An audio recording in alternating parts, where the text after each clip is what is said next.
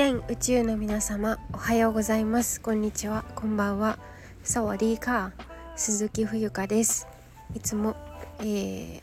遊びに来てくださってありがとうございます。えっ、とですね今日のお話なんですけれども今回のテーマはえっ、と興味のあることだけをやっていると世界が狭くなるというお話をしてみようかなと思っております。はい。これはねあの世の中的にはよく、うん、世の中的にはですよ。あのこの逆ですよね。興味のあることをどんどんやりましょう。興味のないことよりも興味のあるものを伸ばしましょう。みたいなことがすごくたくさん言われているし私も耳にたくさんするしあのすごくまっとうなことを言ってるなと思うんですけど、うん、一方で、うん、こうとも思うんですよ。興味のあることだけやっていてもうん成長がないというか分かりやすく言うと本当に大事なことって多分興味あるとかなしとか関係なくうーん。自分がちょっと一見マイナスに感じる。例えばうわ嫌だなとか反射的にうわこれ苦手かもとかわこの人ちょっと無理かもとかそういうことのが起きる方が学びがあるというか実はそちらの方があなたにとって大事だよっていうポイントって隠れているなと思っていて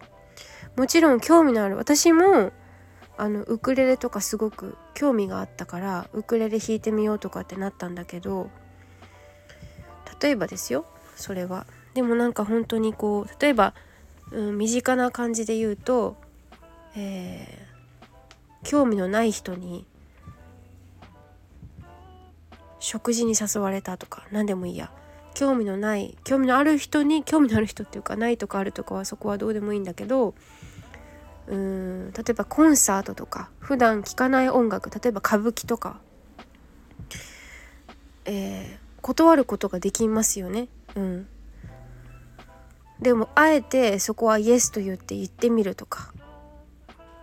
あ俺は俺はとかじゃないけどあの歌舞伎興味ないからあの断りしますとかでも全然それはそれで一つの選択肢としてありですよね。何でもありだと思うんだけど実はその自分の見ているうん見ているとか自分の何て言うのかなフィルター自分の目で見ているフィルターって割とうん当てにならないなって思うことが最近よくあってだから基本的に誘いには断らずまず行ってみるやってみるっていうスタンスがすごく大事だなと思うんですよ。うん、じゃないとなんかこう広がらないよね。まあ、広がりすぎて忙しくなっちゃったりとかいろいろ、うん、わけわかんなくなったりとかもすると思うんですけどそれこそが多分人生の醍醐味というか面白いところだと思うんですよね。興味のあることばっかりやっててもさなんかこう面白みがないというか世間知らずで終わっちゃう気がするんですよね。まあそれはそれで世間知らずの人生でしたちゃんちゃんかもしれないけれどもなんかもったいないなと思って自分自身にもこれ言えることなんだけどなんかそこで諦めるわけじゃないけどな興味がないからごめんなさいっぽいじゃなくて興味がないからこそチャレンジしてみるっていう選択肢も一つありかなっていうふうに今日感じたのでシェアしてみました。